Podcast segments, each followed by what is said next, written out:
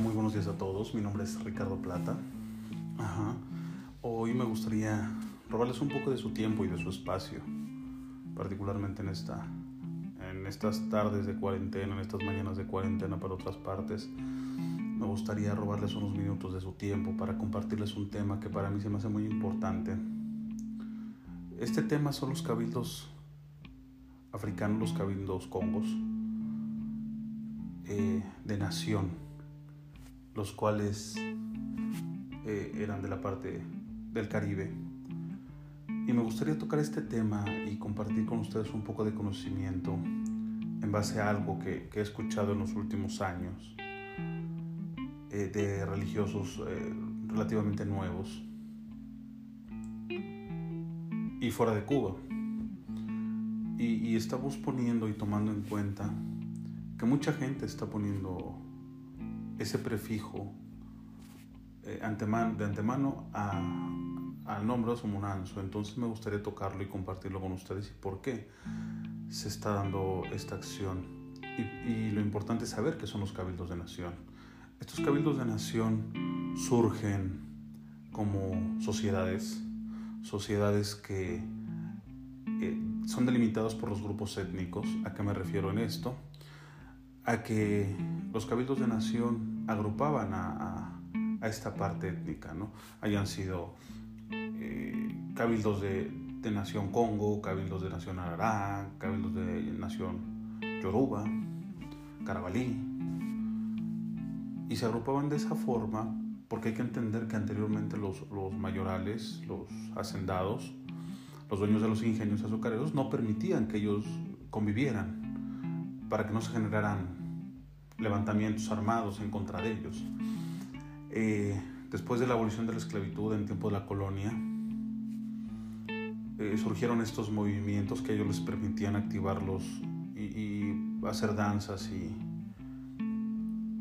y todo lo basado a sus cultos el Día de Reyes, el día 6 de enero. Eh, todos estos cabildos hacían procesiones y danzas y exponían su cultura particularmente. Eso era la función de los cabildos de nación, que es a lo que se pierde. Había sociedades tanto religiosas como sociedades de divertimiento, de esparcimiento, que pertenecían a la parte profunda del cabildo. Pero hemos perdido al día de hoy el manejo de, de cómo funcionaban y para qué en sí fueron creados. Y una de las condiciones que se veía dentro de, de estos cabildos, ajá, y que lo tenían particularmente en sus reglamentos, era la Asociación del Socorro y Ayuda Mutua. Esto generaba que miembros de los cabildos que existían en aquellos años, este socorro mutuo era particularmente para los miembros de estos cabildos, para los enfermos, para las familias y para la sociedad particularmente. Ellos se dedicaban a, proteger y cuidar a, los miembros y a la gente que fuera parte de ellos y de su comunidad religiosa y de su comunidad social particularmente. ¿Por qué estoy tocando este tema particular? Porque creo que nos hemos olvidado de, de este punto, del cuidar a la sociedad religiosa que tenemos, más en las situaciones que vivimos al día de hoy, lo que estamos viviendo al día de hoy con esta pandemia que nos tiene eh, en una cuarentena excedida ya al día de hoy a, a, a dos meses porque fuera de lo que está generando este virus, está generando un... Perdón, fuera de lo que está generando este virus en cuestión de salud, está generando un problema en cuestión económica, económica para muchos miembros. Y para mí es sorprendente ver que la comunidad religiosa no está haciendo nada. Nosotros como Cabildo Luna Llena, hace unas dos semanas, una semana hicimos un, un pequeño spot para tratar de,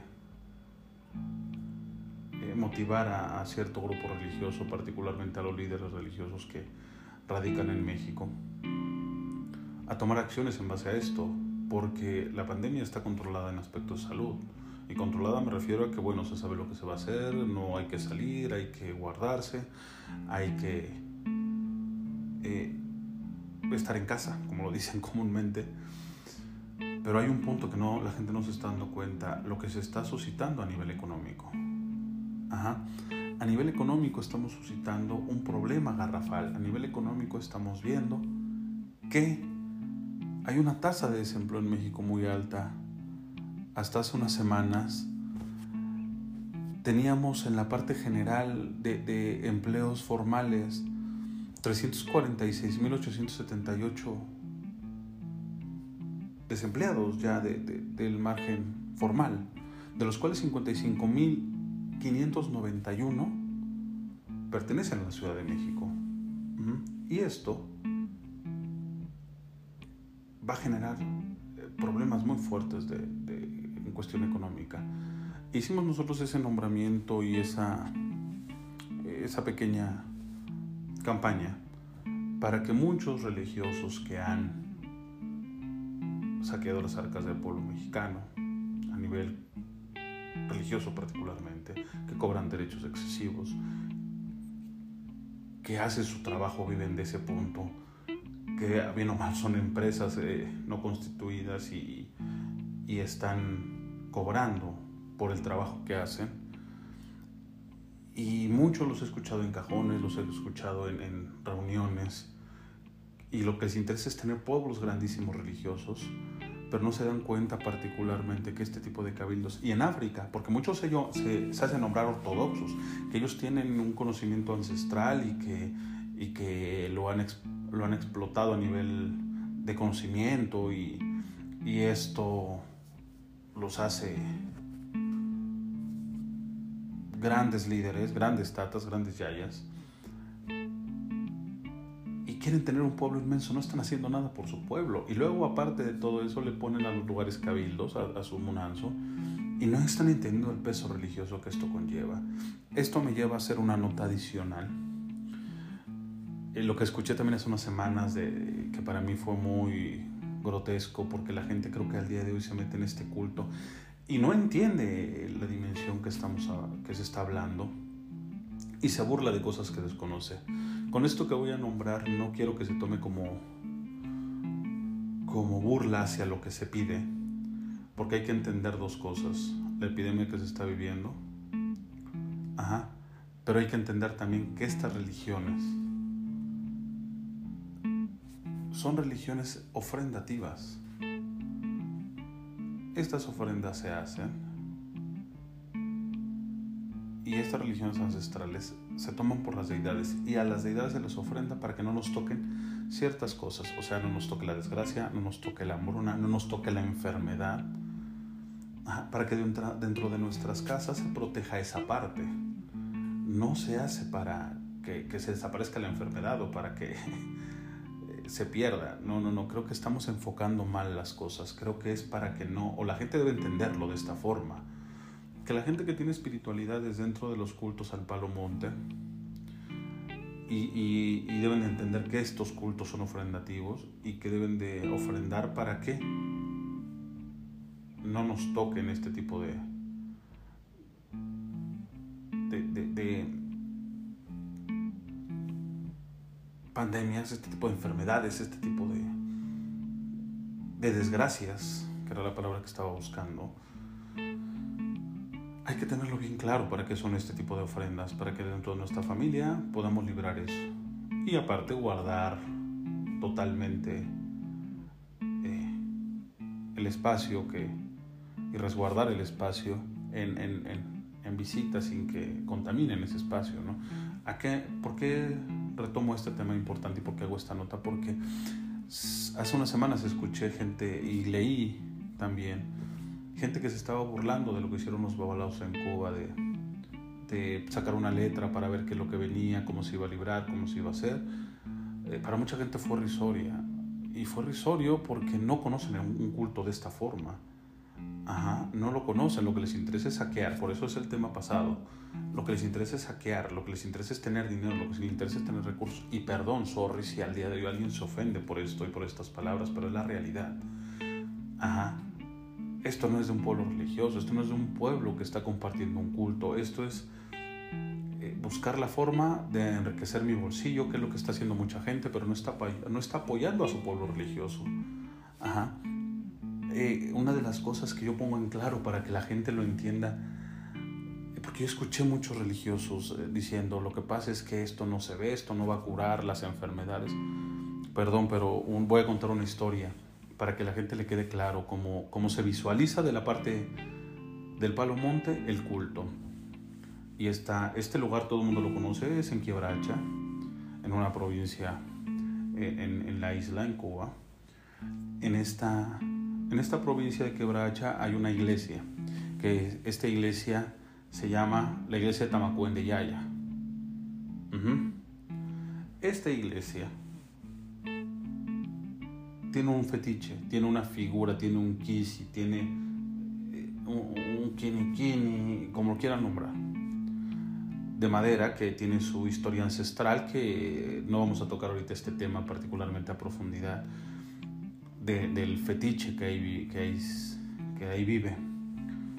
Eh, pero es una figura que tanto representa la cuestión católica como representa la cuestión de, la negritud en, Cuba.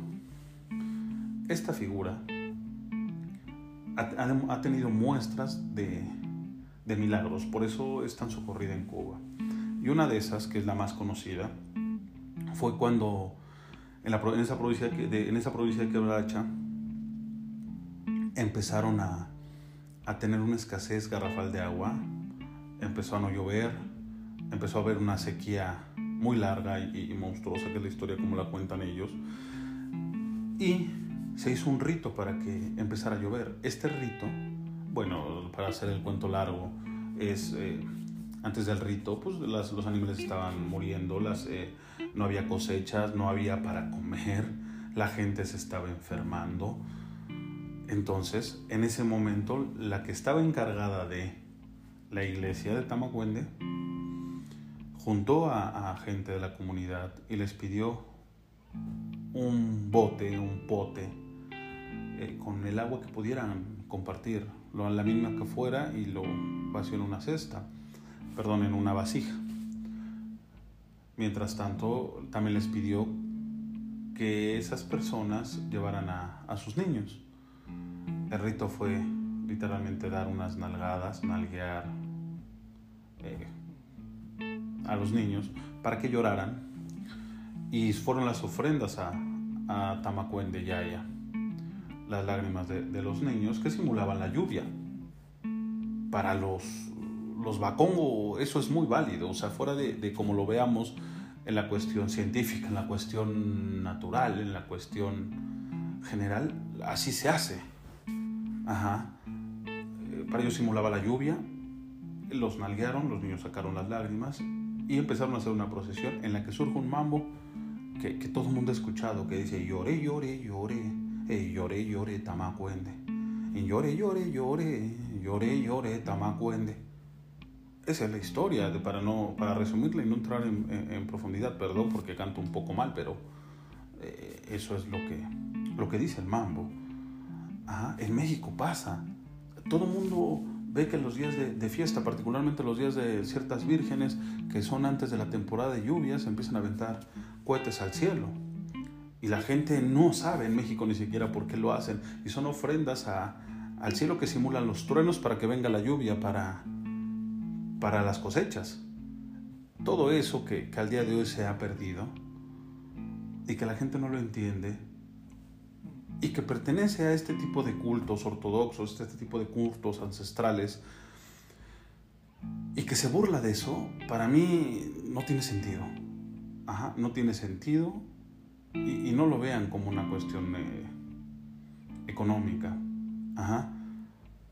Por favor, se los pido, porque el hecho de comprometerte y tener un pueblo solamente para saquearlo es un problema.